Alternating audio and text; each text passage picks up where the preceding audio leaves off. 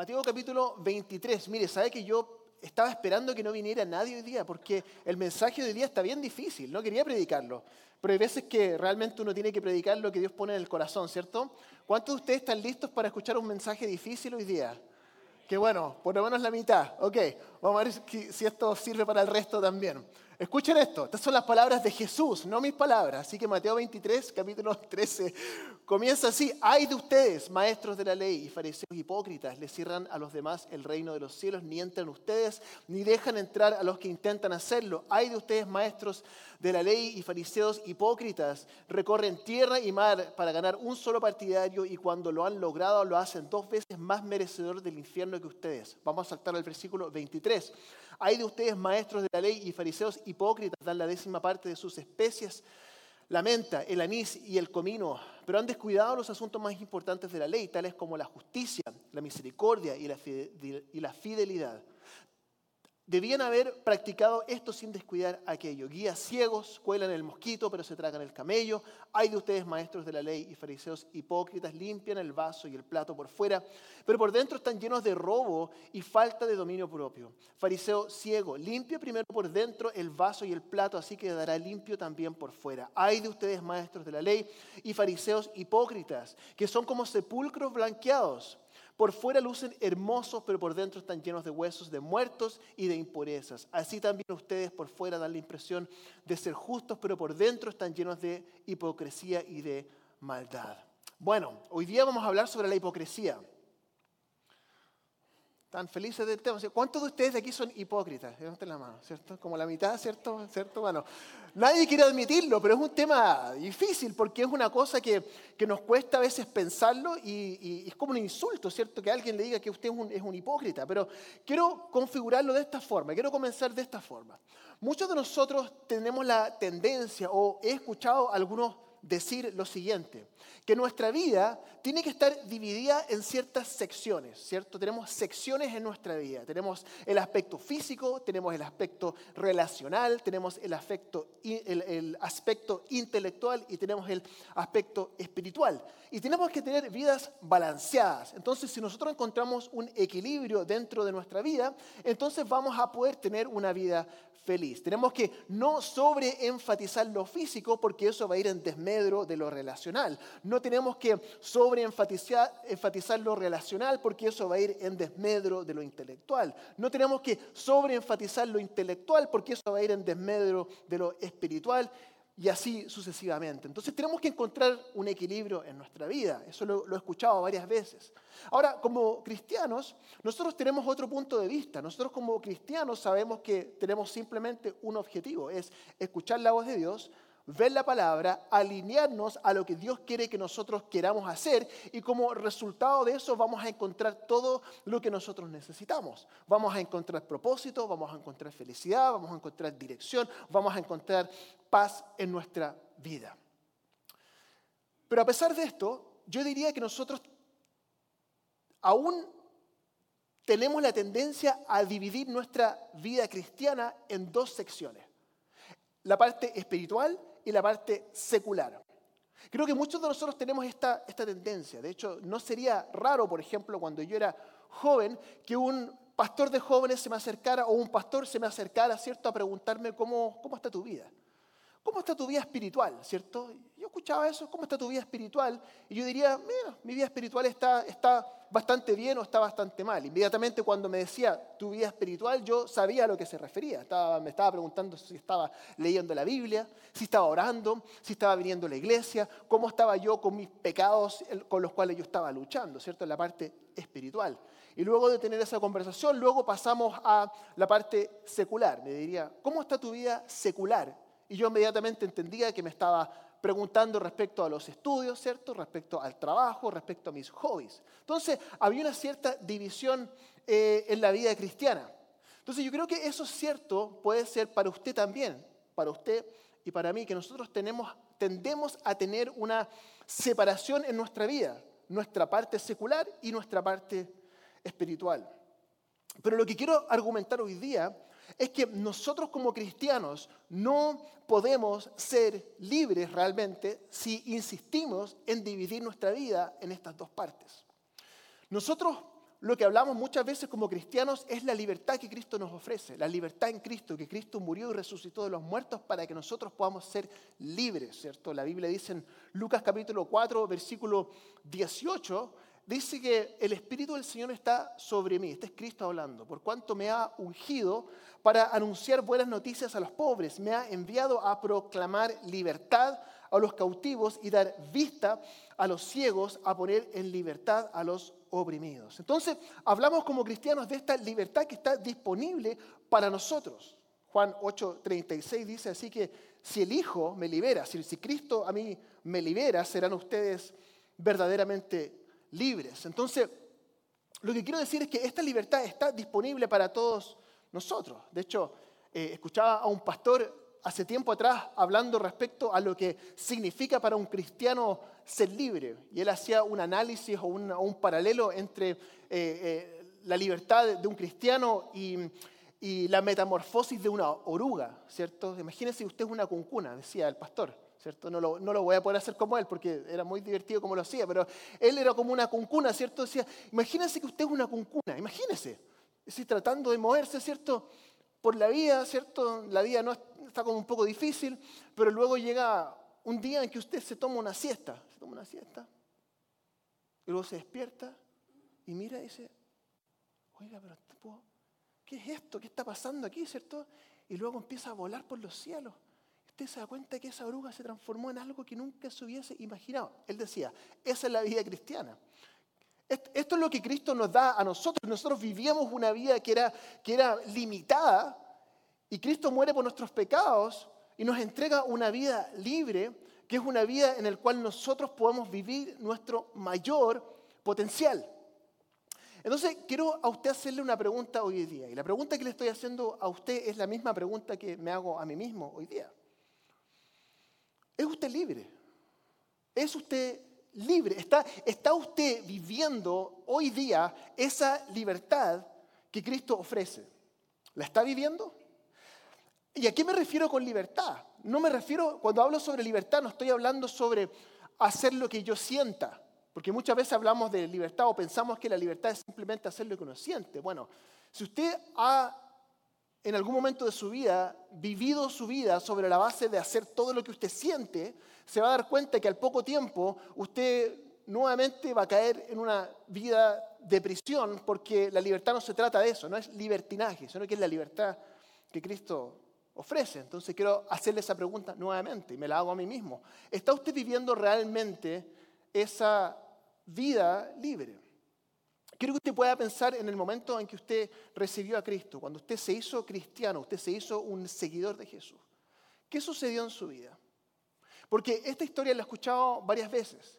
He escuchado la historia de una persona que está viviendo su vida secular, digamos. Está haciendo todo lo que siente, ¿cierto? Está viviendo una, viviendo una vida normal. Y, siente que está como, como que algo le falta. Y alguien se le acerca, quizás viene a un servicio un día domingo, alguien le habla respecto a Cristo y le dice, Cristo, usted lo hacer libre. Y usted dice, oye, qué interesante, me encantaría ser libre, porque no me siento libre. Y usted acepta esa invitación, quizás se bautiza, pasa adelante, hace una oración. Y al paso del tiempo usted mira hacia atrás y dice, oiga, realmente no me siento tan libre, como que me ofrecieron libertad, pero creo que no estaba leyendo la, letra chica, ¿cierto? Creo que firmé muy pronto y me di cuenta que realmente esa libertad no la estoy sintiendo mucho. Y usted cuando lo piensa quizás puede decir, bueno, realmente no soy libre ahora, me sentía oprimido por el pecado que tenía, y ahora me vuelvo a sentir oprimido, pero no es por el pecado que tengo, sino porque estoy viviendo una vida de legalismo, donde es una lista de cosas que tengo que hacer o dejar de hacer. Entonces ambas son, son prisiones. Eso no es lo que Cristo ofrece. Cristo está ofreciendo otro, otra forma de vivir. Él está ofreciendo libertad.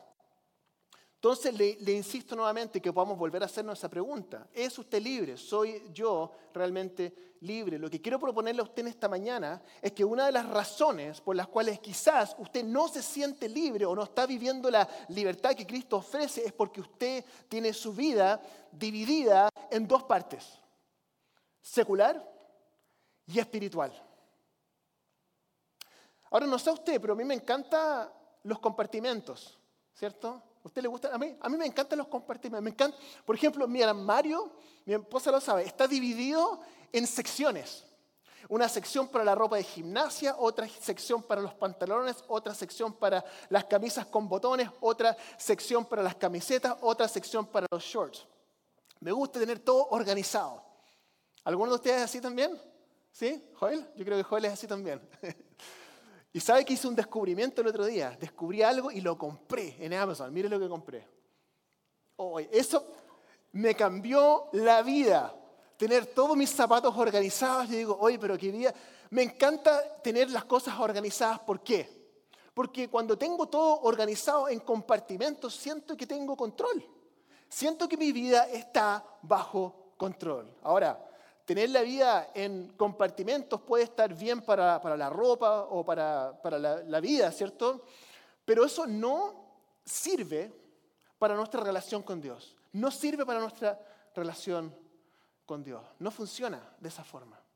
No podemos tener un compartimento para Dios y otro compartimento para lo que nosotros somos o nosotros queremos hacer. No podemos tener un compartimento para nuestra vida secular y otro compartimento para nuestra vida espiritual. ¿Sabe cómo funciona esto? Se lo voy a explicar. Toma el pecado, por ejemplo. El pecado. ¿Cuántos de ustedes pecan? Más de la mitad, ¿cierto? Y los otros, no sé, no, bueno, somos algunos los que pecamos aquí, ¿cierto? No todos. Em, pero esto es lo que sucede. Vamos a tomar el pecado por ejemplo. Eh, imagínense que usted está pensando en lo que no debe hacer. no, no, hay algo que usted, que usted, hace que no debe, no debe hacerlo. Em, y tratamos de dejar a Dios fuera. O sea, voy a hacer lo mío ahora. Dios, espérame un poco, ya vuelvo, voy y vuelvo. Déjame hacer esto y luego hablamos. Déjame ir a este lugar y luego hablamos. Déjame tener esta reacción y luego hablamos. Déjame tomar esta droga y luego hablamos. Déjame mirar este sitio web y luego hablamos. Déjame tener este ataque de ira y luego hablamos. Déjame pasar este tiempo con este tipo de amigos y luego hablamos. Déjame participar de este chisme que está tan jugoso y luego hablamos. Déjame participar en este tipo de conversaciones y luego hablamos. Déjame hacer un poco de trampa en mis impuestos y luego, y luego hablamos, ¿cierto? Déjame terminar aquí. Hablamos más tarde. No me molestes Dios porque estoy en mi vida secular. Cuando termine con mi vida secular, luego pasamos a la vida espiritual, ¿cierto? Y ahí puedo confesarte todos mis pecados y podemos seguir en la vida normal. Yo crecí en una cultura católica. Yo nunca fui católico, pero crecí como misionero en Chile. Y, la mayoría de mis amigos eran, eran católicos. Y el fin de semana era hacer lo que uno quisiera, ¿cierto? Total, llega el domingo en la mañana, vamos donde el cura y confesamos todos nuestros pecados. Y el, el cura, ¿cierto? El sacerdote le va a usted dar los Ave Marías que tiene que hacer o los Padres Nuestros, ¿cierto? En directa proporción a los pecados que usted cometió. Y listo, ¿cierto? Es un buen sistema, buen sistema, ¿cierto? Una vida completamente de compartimiento, ¿cierto? Totalmente separada. Pero la realidad es que este tipo de vida, hermanos y hermanas, no solamente no, no es ideal, sino que Dios se opone a esto. Se opone a esto. ¿Y por qué sé que Dios se opone a esto? Porque esto es precisamente lo que él tenía en contra de los fariseos en el texto que estábamos leyendo. Los fariseos eran los reyes de la compartimentación, eran los reyes de separar su vida. El Cristo a ellos los llamaba hipócrita. Hipócrita. Un hipócrita significa actor. Les decía, usted está actuando. Usted está, usted está interpretando un papel. ¿Cierto? Eh, usted, ustedes son sepulcros blanqueados por fuera. Oiga, que se ve lindo por fuera, pero por dentro usted está muerto. Les decía Cristo a ellos. Ustedes, el vaso, ¿cierto? Oiga, usted limpia bien el vaso por fuera, pero por dentro está lleno de hongos, está asqueroso ese vaso, nadie lo va a querer usar. Usted está enfocado en solamente la parte externa, pero por dentro usted y yo sabemos que usted por dentro no es lo mismo que por fuera. Por fuera. Ustedes son ciegos, les decía Cristo. Ustedes son ciegos guiando a otros ciegos. Yo pensaba antes, yo pensaba que lo que a Cristo le molestaba de los fariseos era su pecaminosidad. Y no es así. No es así. Porque Cristo murió por los pecados y somos todos pecadores. Lo que a Cristo le molestaba respecto a los fariseos no era su pecaminosidad, sino que era la hipocresía. Era porque ellos no eran capaces de reconocer que eran igual que el resto. Y eso es exactamente lo que estamos haciendo nosotros cuando vivimos nuestras vidas compartimenta, ¿cómo se dice? Compartimentadas. Sí, yo pienso que es yo, ¿sabe lo que a decir? Compartimentalizadas, pero me está dando una vuelta muy larga. Compartimentadas. Sí, de hecho lo tengo escrito ahí, tenía que solo leerlo. Compartimentadas. Pero eso es lo que le molestaba a Cristo, que estábamos separando cierto secular y espiritual. Era lo que le molestaba respecto a los fariseos y es lo que Cristo le va a molestar respecto a nosotros. También en esencia lo que le estaban diciendo y lo que nosotros le estamos diciendo a Dios cuando separamos nuestras vidas es esto. Hay partes de mi vida en las que te dejo entrar y otras partes en las que no te dejo entrar. Si usted si usted piensa así, si yo pienso así, demuestra varias cosas. Y una de las cosas que demuestra que si usted piensa que usted puede dejar a Dios fuera de algunas áreas de su vida, demuestra por lo menos una cosa. Y una de esas cosas que demuestra es que usted no conoce a Dios. Porque una de las características de Dios es su omnipresencia. Él está en todas partes. Mire, eh, Salmo 139, comenzando el versículo 7. Eh, Psalm 139, starting in verse 7, dice, ¿A dónde podría alejarme de tu espíritu? ¿A dónde podría huir de tu presencia? Si subiera al cielo, allí estás tú. Si tendiera mi lecho en el fondo de los dominios de la muerte, también estás ahí. Si me elevara sobre las alas del alba o me estableciera en los extremos del mar, aún allí tu mano me guiaría, me sostendría tu mano derecha. Hermanos y hermanas, la razón por la cual digo que vivir una vida compartimentada significa que no conoce a Dios, es porque si realmente usted cree que Dios está en todas partes, usted entendería lo absurdo que es decir que usted puede dejar a Dios fuera de algún área de su vida. Es como cuando, cuando el niño está jugando a la, a la escondidilla, ¿cierto? Al hide and seek, y el niño chico de cuatro años quiere jugar y se tapa los ojos. Dice, no, ¿por qué me voy a esconder si se tapa los ojos, ¿cierto? Entonces, ¿qué es lo que piensa el niño? El niño piensa que si él se tapa los ojos, como él no puede ver a nadie, él asume de que nadie lo puede ver a él. Entonces está así, ¿cierto?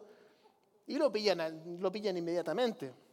Es algo así lo que nosotros hacemos cuando tratamos de dejar a Dios afuera.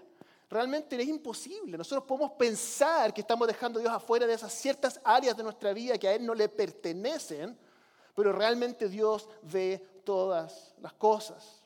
Puede ser esa una de las razones o quizás nuestro ego es demasiado alto. Porque si realmente crees que tienes el poder de, de decidir dejar o dejar fuera a Dios de alguna área de tu vida. La presencia de Dios, como usted, algunos de ustedes saben, en el Antiguo Testamento estaba reducida a un espacio físico, a un lugar, estaba dentro del templo. Ese era el lugar donde la presencia de Dios estaba, pero luego Cristo muere en la cruz, resucita, ¿cierto? Bueno, en realidad antes de la resurrección, cuando Él le entregó su espíritu, algo sucedió, hubo un terremoto, ¿cierto? ¿Y qué es lo que sucedió? La, cortina del templo se rasgó de arriba hacia abajo, lo vemos en Mateo 27, 51, Matthew 27, 51, dice, en, en ese momento la cortina del santuario del templo se rasgó en dos, de arriba abajo, la tierra tembló y se partieron las rocas. ¿Qué es lo que sucedió en ese momento? que la cortina del templo se abrió, entonces la presencia de Dios ya no estaba reducida a un lugar físico, sino que estaba eh, abierta a todo, a todo el mundo. Y lo que significa eso para nosotros es que en el Antiguo Testamento Dios estaba sobre nosotros, en el Nuevo Testamento Dios estaba con nosotros, pero ahora la presencia de Dios está dentro suyo. Dios está con usted siempre, siempre, siempre. Está en todos los lugares. No podemos escapar de la presencia de Dios. Ahora, ¿eso puede ser algo positivo para usted o puede ser algo negativo para usted? No lo sé, no lo sé, pero eso es lo que quiero hablar hoy día porque usted se puede preguntar, ¿dónde está Dios ahora? Primera de Corintios 6, 19, 1 Corinthians 6, 19, dice, ¿acaso no saben que qué? Su cuerpo es el templo del Espíritu Santo, quien está en ustedes y al que han recibido de parte de Dios. Ustedes no son sus propios dueños. Entonces, cuando compartimentamos nuestra vida, estamos en el fondo creando una separación imaginaria que está solamente en nuestra mente, porque Dios está en todos los lugares. Dios está con nosotros donde quiera que nosotros vayamos. Y esto, y esto es lo que he estado pensando en esta semana. Que mi esperanza es que esta realidad a usted pueda librarlo del pecado, de ese pecado que usted lo está molestando.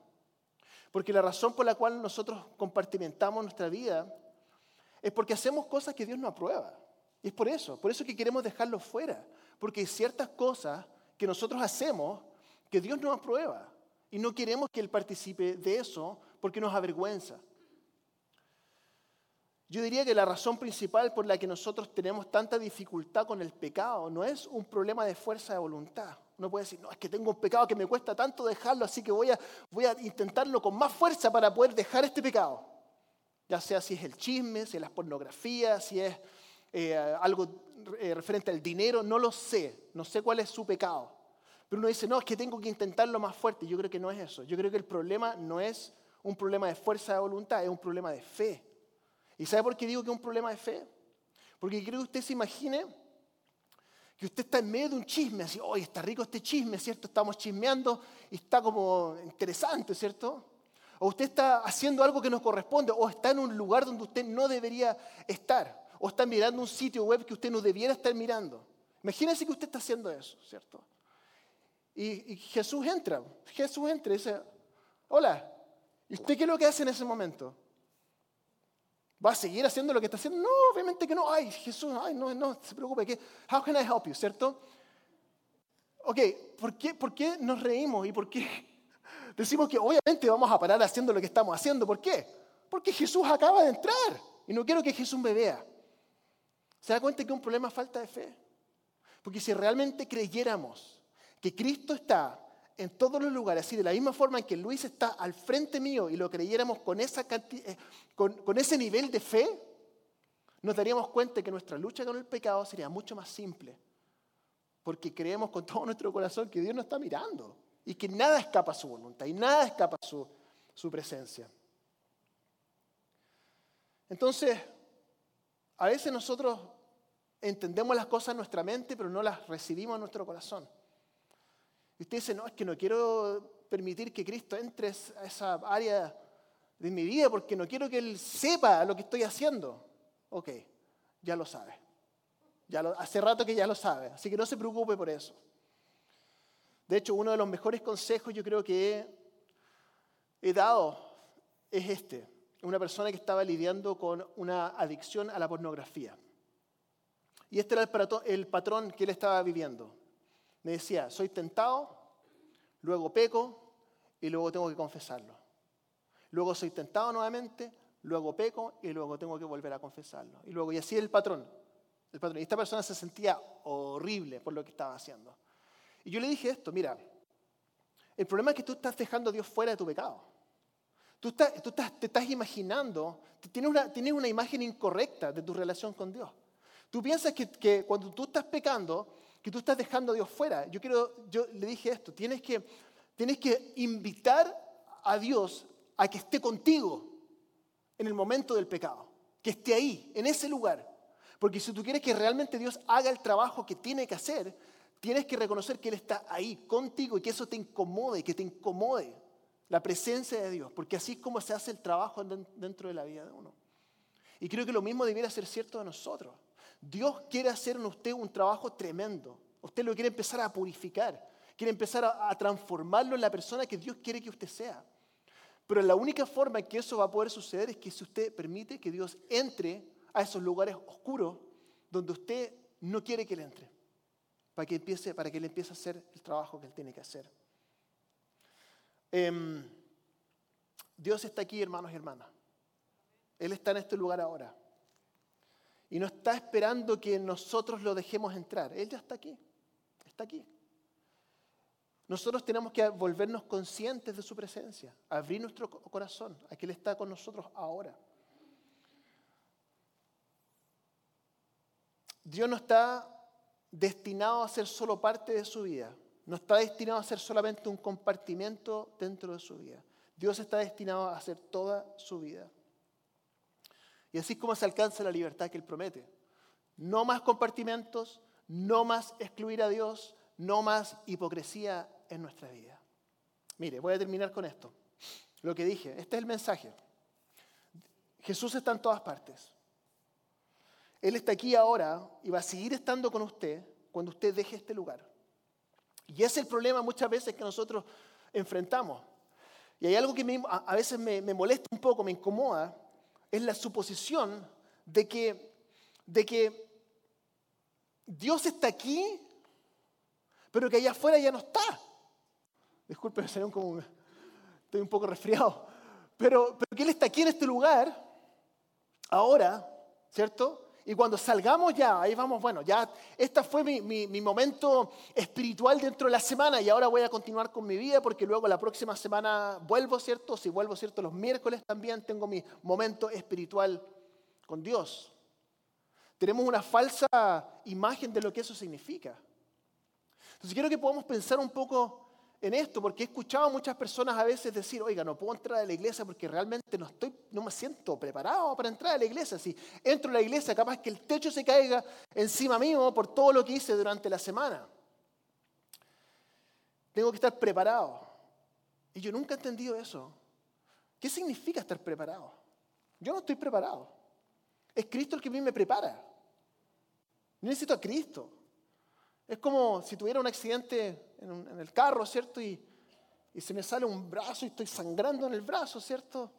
Y me dicen, oye, tienes que ir al hospital. No, no, no, no te preocupes, déjame poner un poquito de agüita aquí, ¿cierto? Y cuando ya esté un poco mejor, después voy a ir al hospital. No, este es un lugar, o sea, este lugar no es, no es, no es, un, no es un club social que existe para los miembros, sino que este lugar es un hospital para que los enfermos sanen, para restaurar a los quebrantados y para dar esperanza a los desesperanzados. Para eso existe este lugar. Y eso somos todos. Todos necesitamos este hospital, todos. Yo voy a cerrar con esto. Estaban anotando algunas cosas eh, en esta semana. Quiero compartir con ustedes eh, el tipo de iglesia con la cual yo sueño. Yo sueño con una iglesia que entienda que nuestro trabajo no es señalar el pecado de las personas, sino que señalar a los pecadores a Cristo. Yo sueño con una iglesia donde está bien no estar bien. Está bien, usted no está bien, bueno, está bien, venga. Vengamos a este espacio. Yo sueño con una iglesia donde no tenemos que tener todas las respuestas o estar de acuerdo en todo para poder caminar juntos. Yo sueño con una iglesia donde entendemos que todos estamos caminando pero que ninguno de nosotros hemos llegado aún a nuestro destino. Sueño con una iglesia donde entendemos que, que a los pies de la cruz de Cristo estamos todos en igualdad de condiciones. Sueño con una iglesia donde la gente pecadora reciba amor. Porque que nosotros podamos amar a los pecadores. ¿Sabe por qué? Porque, porque no hay otro tipo de persona. Somos todos pecadores. Sueño con una iglesia donde no dividimos nuestra vida en secular y espiritual, sino que compartimos un espacio común de personas imperfectas que sirven a un Dios perfecto. Esta, es la iglesia que está en el corazón de Dios. Esta es la iglesia por la cual Cristo murió. Y esta es la iglesia para la cual Cristo nos invitó a vivir. Vamos a cerrar nuestros ojos, vamos a orar. Y Señor Jesús, nosotros eh, en esta mañana damos gracias por tu palabra. Damos gracias porque tú todavía nos hablas, Señor, todavía nos desafías. Gracias te damos porque reconocemos que tenemos la tendencia a separar nuestra vida en secular y espiritual, pero queremos, queremos reconocer que en el momento en que tú diste tu vida y ese velo se partió de arriba a abajo. Que ahora tú ya estás en todo lugar. Y que nosotros somos el templo del Espíritu Santo. Perdónanos, Señor, por favor, por las veces en las cuales nosotros te hemos dejado o hemos tenido la ilusión de dejarte fuera de las áreas de nuestra vida que nosotros tendemos a pensar que son simplemente nuestras. Ayúdanos a poder invitarte a que estés siempre con nosotros, para que el trabajo que tú quieres hacer dentro de nuestra vida se produzca. y que podamos ser cada día más como tú. Oramos por esto, Señor, en este día. En el nombre de Jesús. Amén.